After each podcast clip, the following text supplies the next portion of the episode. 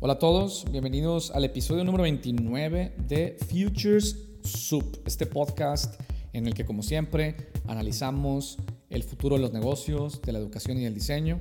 Yo soy Michelle García Novak, soy su host y soy fundador y director de Novak Innovation, consultoría en innovación y también de School of Change, esta plataforma de educación para la vida en la que te preparamos para el futuro del trabajo y de los negocios. En esta ocasión, como lo he, venido haciendo eh, en las últimas semanas y como creo que sigue siendo importante y relevante, quiero seguir tocando temas que están relacionados con los retos que esta nueva circunstancia social, económica nos está trayendo y cómo podemos pues cambiar la perspectiva en relación a lo que está pasando y ver oportunidades en donde superficialmente se perciben solamente problemas. Entonces, hoy quiero hablar acerca de un tema bien interesante que para mí es el futuro del empleo, ¿no? El futuro de cómo las personas vamos a poder ganarnos el pan Creo que está siendo detonado de forma dramática y contundente por esta circunstancia que si bien en el corto plazo se percibe como una catástrofe, creo que en el mediano plazo claramente va a ser una revolución de la manera en que las personas ofrecemos nuestras habilidades al mundo. Después de la salud, yo creo que la segunda y muy muy importante preocupación que tenemos todos los adultos que estamos en edad productiva es el empleo, la economía y nuestra capacidad de seguir generando ingresos para poder vivir y hacerle frente a esta situación inesperada y catastrófica. Entonces, esta semana salió el reporte de desempleo de Estados Unidos, ¿no? y yo uso Estados Unidos como un proxy simplemente porque es un país muy grande, muy poderoso eh, que tiene medios de comunicación pues muy efectivos, muy desarrollados y una cultura estadística que también está bastante desarrollada. Entonces es más fácil conseguir o, obtener información de esa fuente y usarla como un proxy para evaluar lo que está pasando en realidad en todos los países, en todos los continentes, desarrollados, no desarrollados, etc. Entonces, lo que hemos estado escuchando es cómo los medios de comunicación han estado sonando la alarma acerca de los niveles de desempleo ¿no? que, se, que, se, están acercando a, o incluso no sé si sobrepasando los niveles de desempleo que se, se veían a principios del siglo XX en esa gran crisis americana de, de la Gran Depresión que es como el benchmark de la catástrofe económica más importante que hemos vivido, bueno, que se ha vivido en ese país y en la historia del mundo quizá, en de la historia moderna del mundo en los últimos 100 años. Y, yo recuerdo también que hace unos años, cuando España, por ejemplo, estaba en grandes, grandes problemas económicos, eh, de los cuales, pues, si bien no salieron, eventualmente mejoraron, se hablaba de que los niveles de desempleo estaban al 20%, lo cual es alarmante porque la economía de Estados Unidos, que está súper conectada con todas las economías de todos los países en el mundo, está llegando a niveles de desempleo o se, se piensa que pronto va a llegar a niveles de desempleo del 20% y que, que, son, que es la razón por la que la gente lo compara con el desempleo generado en aquellos tiempos de la Gran Depresión. Y, aquí yo quiero abrir eh, la conversación o la reflexión en relación a dos direcciones. Por un lado, sea, por un lado, pareciera que la, la, situación de desempleo es más grande de lo que los números reportan. Primero, porque en realidad son más altos de lo que las estadísticas pueden reportar, ya que hay una buena cantidad de personas ¿no? que, que su trabajo pues, no se puede ofrecer, ofrecer de forma remota y, y, y los, las compañías para las que trabajan pues los han puesto en pausa eh, y creen equivocadamente que siguen empleados simplemente porque formalmente no han sido despedidos, ¿no? O sea, es personas, son personas a las que les han dicho, oye, bueno, mira, eres un guardia de seguridad, un mesero, un bartender o lo que sea, y por ahora, pues no te puedo contratar, ni te, o sea, no te puedo seguir pagando, eh, sigues en pausa y bueno, en cuanto sepamos qué es lo que va a pasar y tengamos más claridad de cuándo se va a reactivar la economía y se va, digamos, a, quitar el lockdown, te avisamos y, bueno, seguimos pendientes, no te vayas, ¿no? y, en realidad un gran número de personas que, que están en esa circunstancia, pues en realidad están despedidos o desempleados sin saberlo, ¿no? Y, y el problema es que las estadísticas no lo reportan porque al menos de forma, de manera formal, pues no están desempleados. Y bueno, entonces eso seguramente eh, exacerba el problema.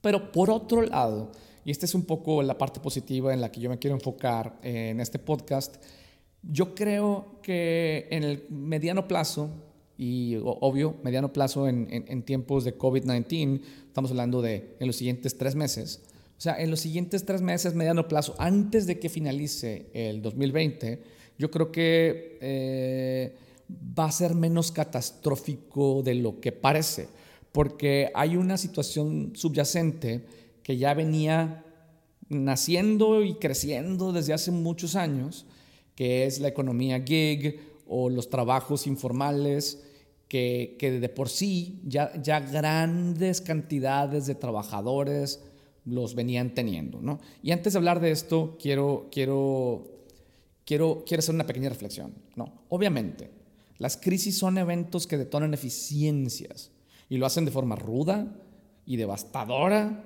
e indiscriminada. Y, estos retos ¿no? del aislamiento social pues nos fuerzan a adaptarnos, primero a tener menos ingresos y por lo tanto a las compañías a eliminar todo lo que no sea esencial e indispensable.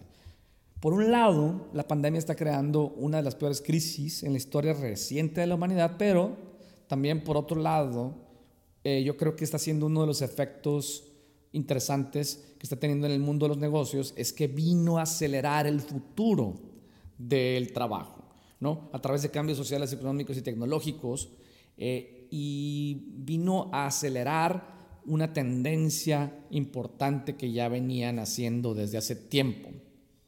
Ojo, no solamente desde la perspectiva del trabajo remoto. O sea, no estamos hablando o no estoy hablando aquí del futuro del trabajo en temas de cómo vamos a trabajar remota y distribuidamente a nivel del mundo.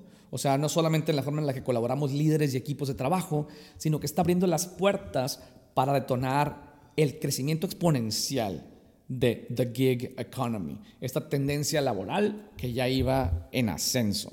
No, entonces, yo sé que esto del gig economy no es nuevo, pero para quienes no lo hayan escuchado antes, o incluso como, como reflexión, gig es una palabra que yo traduciría como chamba, en, en México le diríamos chamba, eh, en otros países como Colombia le dirían camay, camello o camarón, eh, en Panamá, ¿no? que describe la cualidad temporal de un trabajo que no es indefinido, no es permanente, y no es por sí solo estable.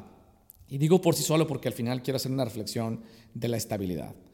Entonces, es un mercado laboral libre donde los profesionales ofrecen sus servicios a más de un empleador, ya sea por horas o por proyecto. Entonces, esto ya lo sabíamos.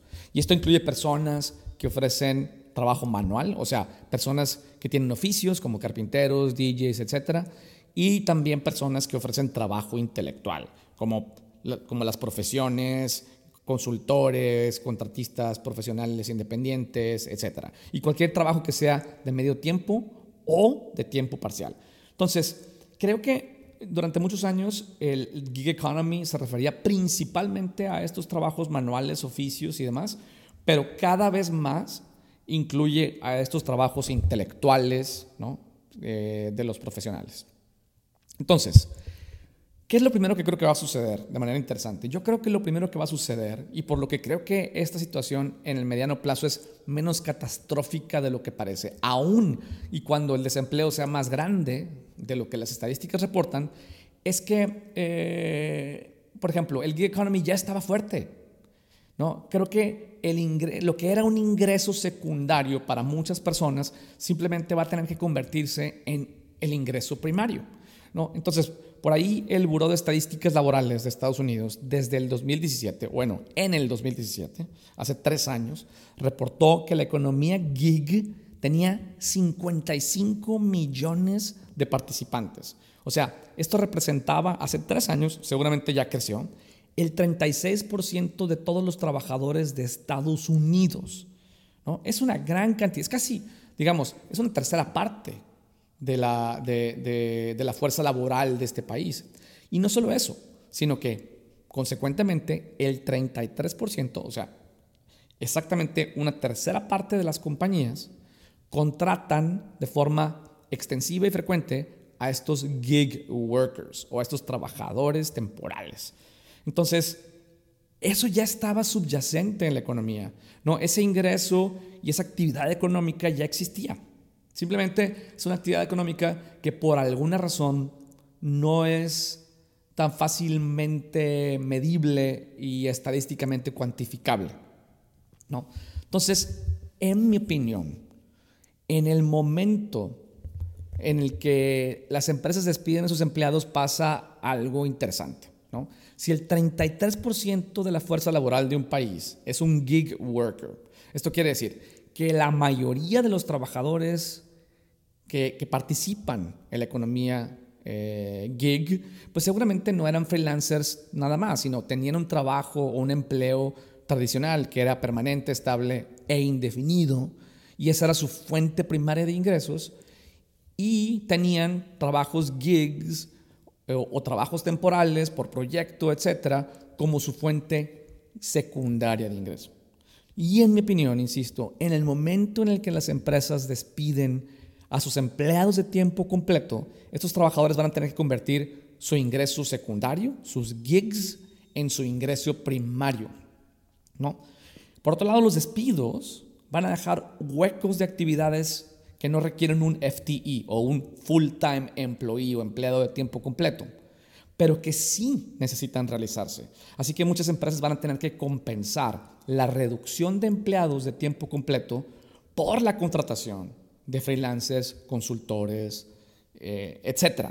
¿No? Entonces, por un lado, el desempleo deja huecos de actividades que sí se tienen que realizar y por otro lado los desempleados que de por sí muy probablemente ya participaban en la economía gig simplemente van a tener que apalancarse más en esos gigs para generar ingresos ¿no? y para poder subsistir. ¿no? Esto obviamente depende de la industria. Este, claramente los cajeros, meseros, los hosts, guardias de seguridad, etcétera, de las empresas que están cerradas, eh, y que de momento no pueden reinventarse para ofrecer su propuesta de valor de forma remota, pues no van a contratar freelancers para trabajos que por lo pronto no son necesarios.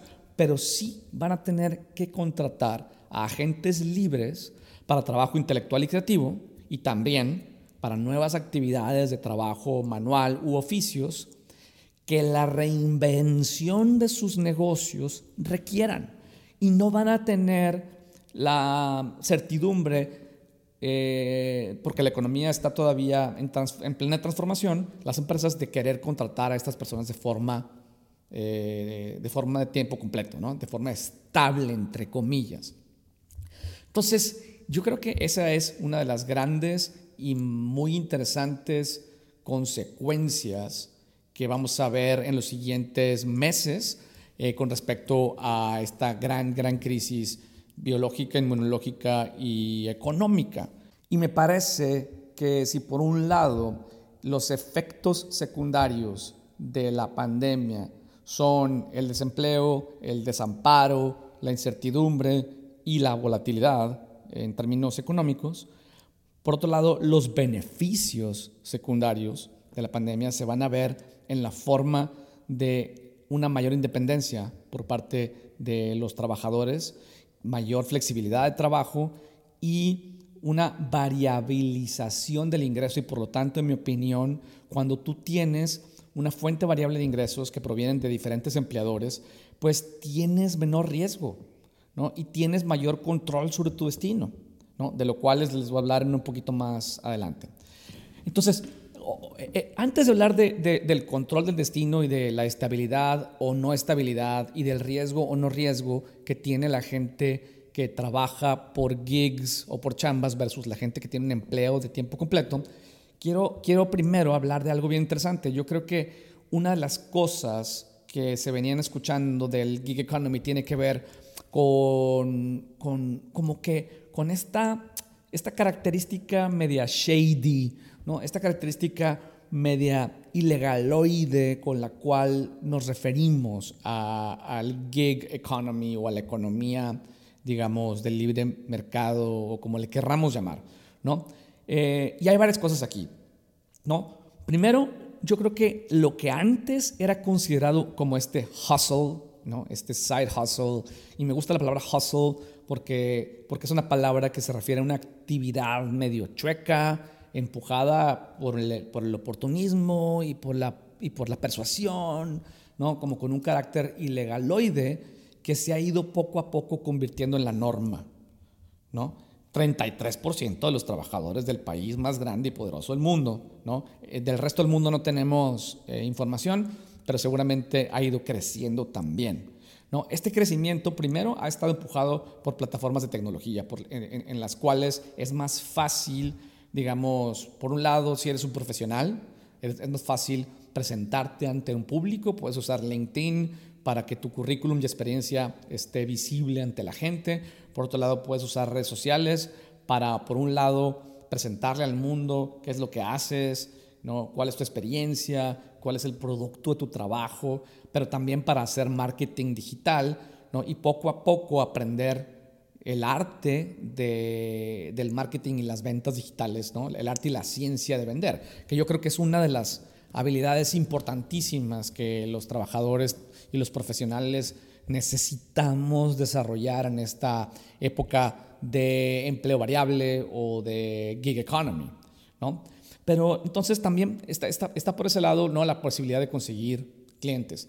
Pero en particularmente en, los oficios o en los trabajos más manuales, pues las plataformas tecnológicas como Uber, Airbnb, eh, TaskRabbit, que a lo mejor es un poco menos conocido, pero es como TaskRabbit, básicamente es una plataforma en la que si yo compré una elíptica y me llegó en una caja y hay que armarla y, y, no tengo tiempo o no tengo la habilidad para armarla, puedo a través de TaskRabbit conseguir a alguien que me la arme.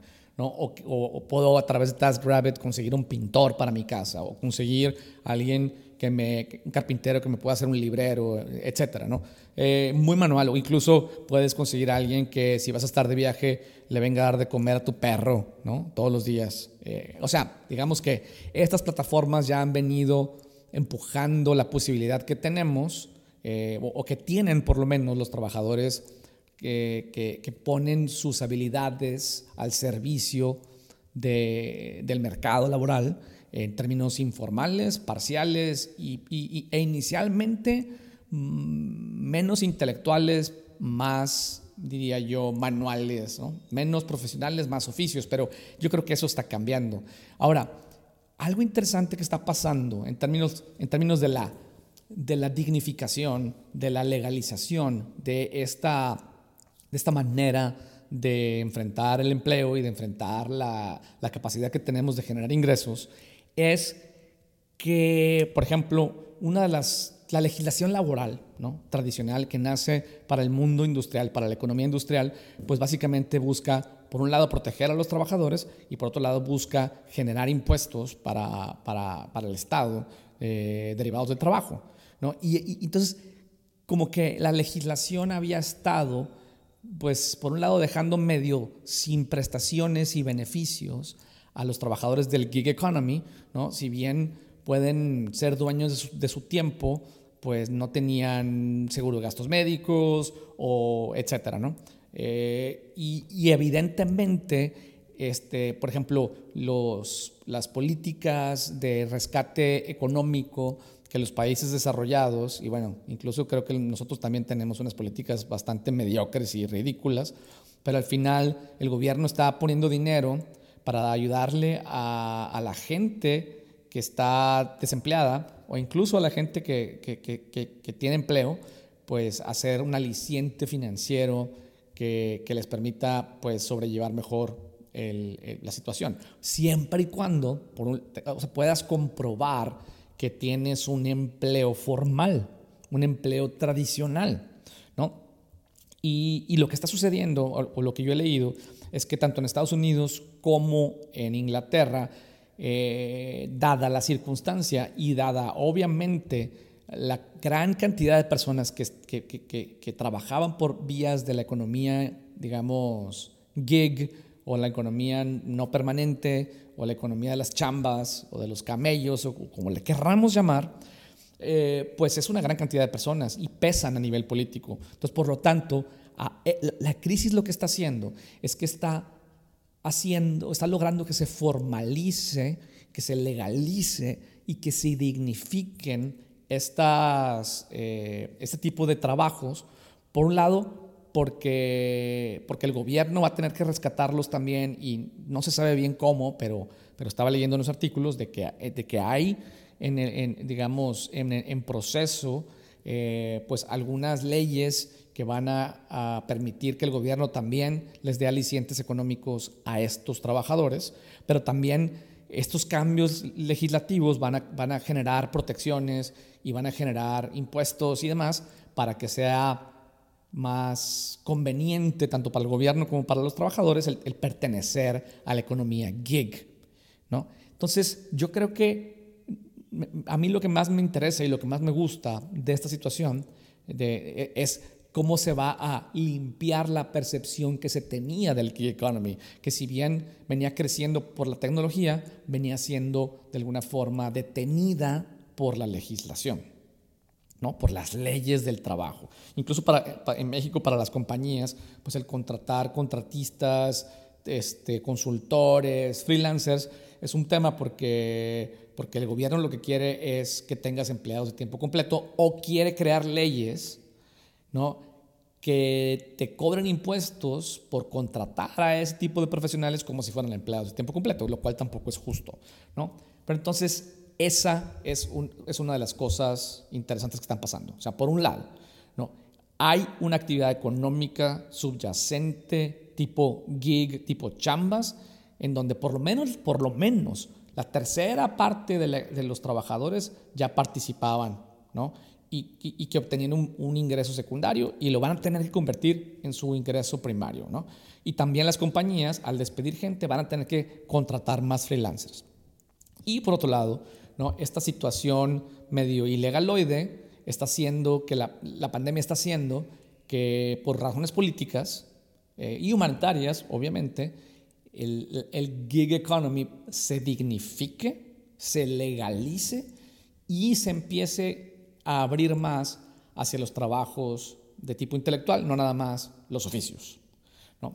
Esos son los primeros dos puntos. Pero el último, con el que quiero cerrar, que me parece muy interesante, o la razón que, más me emociona de, de, este cambio es que está quitando el velo ¿no? de la falsa percepción de estabilidad que las personas teníamos en relación al empleo tradicional de tiempo completo versus el empleo tipo gig o incluso, mejor aún, el emprendedurismo.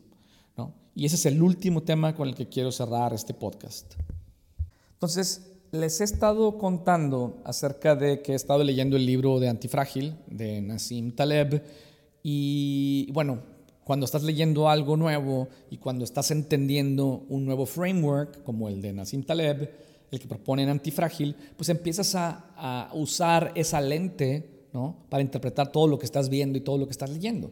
Entonces eh, me di cuenta que este cambio potencial hacia la economía gig, eh, que ya venía pasando, pero que se va a acelerar y va a crecer, en mi opinión, exponencialmente, se va a dignificar y se va a ir también hacia los trabajos intelectuales, no solamente nos va a hacer entender de forma distinta la estabilidad, sino que nos va a empujar a la gran mayoría de los profesionales hacia una actividad laboral más antifrágil, menos, menos frágil menos eh, susceptible a crisis, más robusta y eventualmente más Antifrágil en el sentido de que se puede beneficiar de la volatilidad y se puede beneficiar de la incertidumbre. Y hay un ejemplo que Nassim le pone en el libro Antifrágil que dice lo siguiente. ¿no? Es un ejemplo de dos personas que viven en Londres eh, y uno se llama Juan y otro se llama Jorge. Bueno, uno se llama John y otro se llama George. Entonces, por un lado está Juan, ¿no? Y, y Juan, bueno, lo primero que tengo que decir es que Juan y Jorge son vecinos, o sea, viven en la misma calle, lo cual implica que tienen niveles socioeconómicos similares. ¿no? Entonces, por un lado está Juan, y Juan es un empleado de un banco, ¿no? trabaja en el área de recursos humanos de un banco y ha estado trabajando ahí por 25 años. Y por otro lado está Jorge. ¿no? Jorge es un miembro de la economía gig y si bien eh, el ejemplo habla de Jorge como un taxista en Londres que tiene su licencia, que le costó mucho trabajo conseguir y cómo se tuvo que memorizar cuando la consiguió, pues todas las calles de Londres y demás para conseguir esa licencia. Eh, ahora con Uber entiendo que es diferente. Pero si bien eh, estamos hablando de una persona que trabaja en un oficio más manual, menos intelectual, para mí aplica también para oficios para trabajos profesionales más intelectuales. ¿no? Él es un taxista. Entonces, por un lado está un empleado de un banco en recursos humanos y por otro lado está un taxista. ¿no? Entonces, las primeras comparaciones que hacemos tienen que ver con, con qué tan estable o, volátil es su ingreso.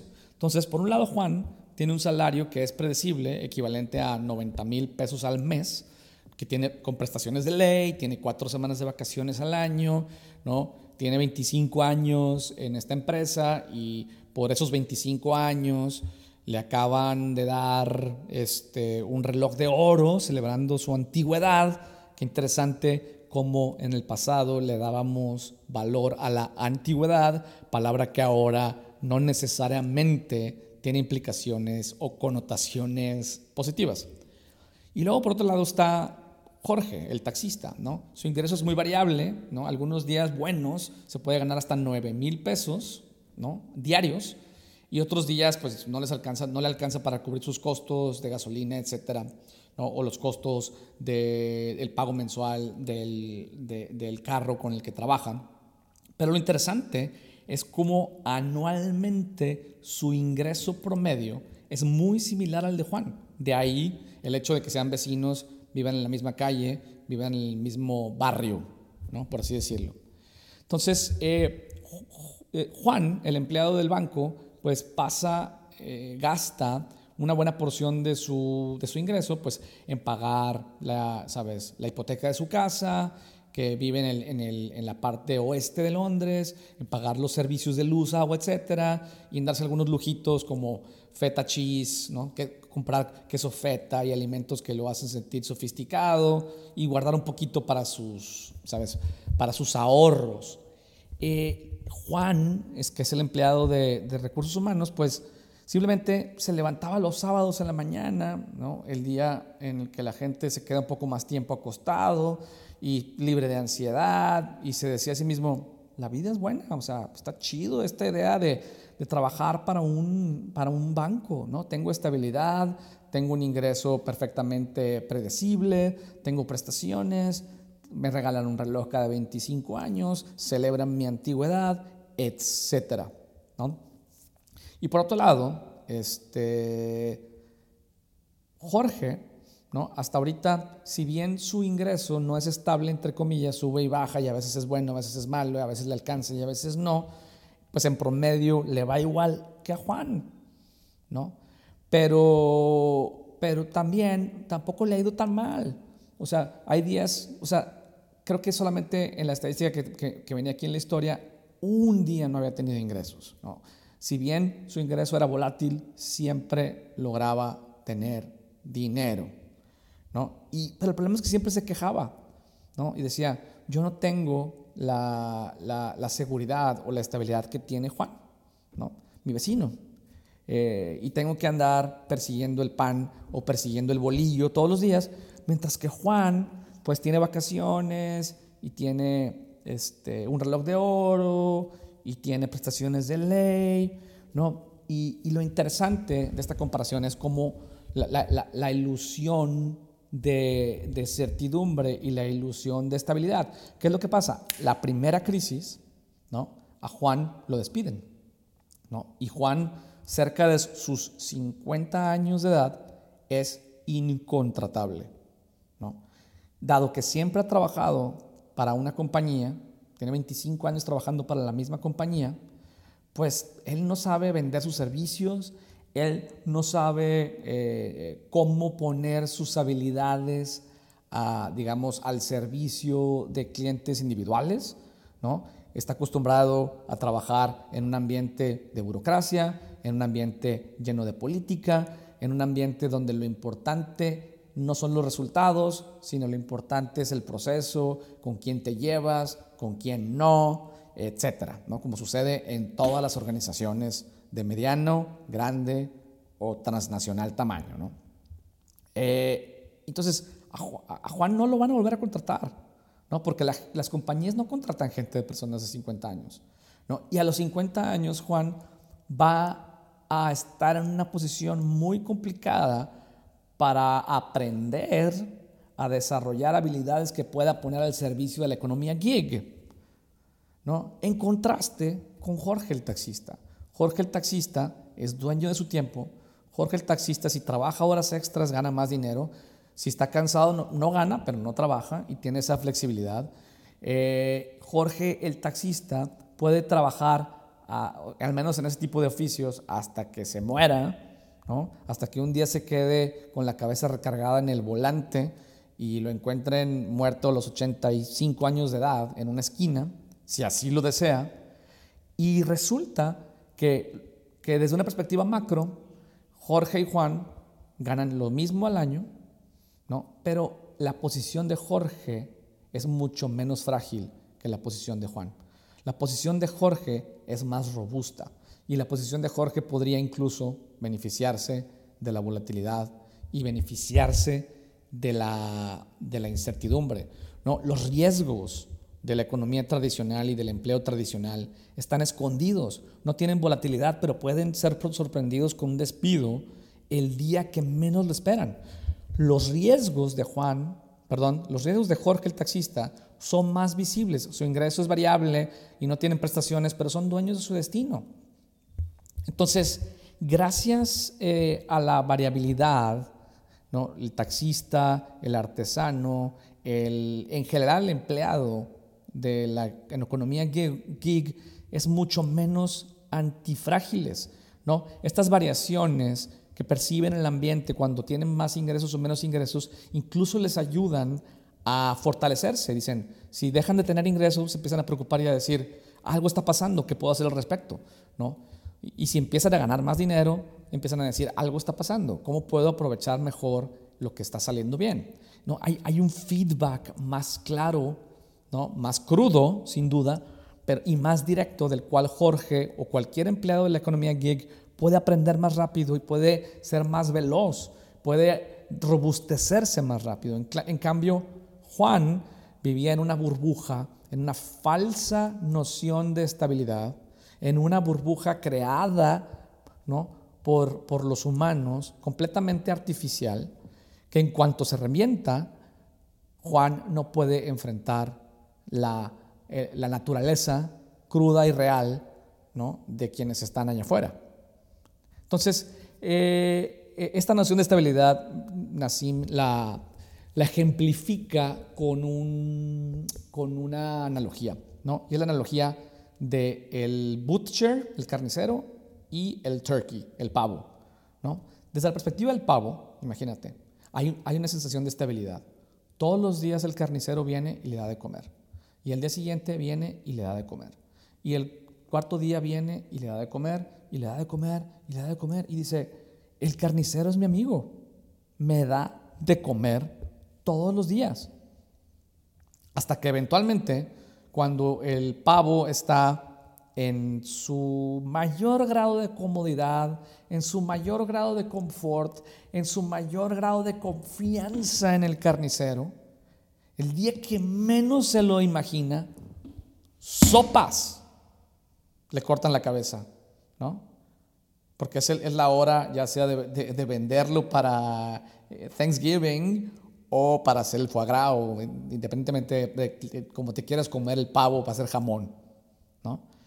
Desde la perspectiva del pavo, ¿no? Había estabilidad. Y para el pavo, esa, ese corte de cabeza es un black swan, es un evento inesperado que no veía venir, es la crisis. ¿Sí? Eh, Juan, el empleado de RH, es el pavo, ¿no? Y la naturaleza, la vida, la, forma cruda en la que suceden las cosas en este mundo es el carnicero, ¿no? Para, solamente para el pavo, el, el corte de la cabeza es un black swan. Para el carnicero no, el carnicero corta cabezas todos los días. Nada más que el pavo se acostumbró a que le dieran de comer. Y yo creo que esa es la parte más interesante y más emocionante de lo que estamos viviendo ahora. Yo creo que a muchos de nosotros éramos el pavo, nos cayó el machete en el cuello y ahora tenemos que convertirnos en parte de la naturaleza, evolucionar fortalecernos y robustecernos y no depender de un solo carnicero. ¿no? Variabilizar nuestro ingreso, encontrar nuevas formas de trabajar. Eh, creo que la economía eh, va a estar colapsada un tiempo, pero al final se va a estabilizar. Va a haber nuevas formas de hacer negocio, nuevos tipos de servicios, evidentemente nuevas habilidades requeridas, entre las cuales evidentemente el vender tus servicios va a ser una de ellas, el conseguir clientes va a ser una de ellas, ¿no? y el estar desarrollando habilidades que sean esenciales para estos momentos de crisis. Con esta reflexión los dejo, nos vemos la semana que entra, cuídense y aprovechemos las oportunidades que el carnicero nos brinda.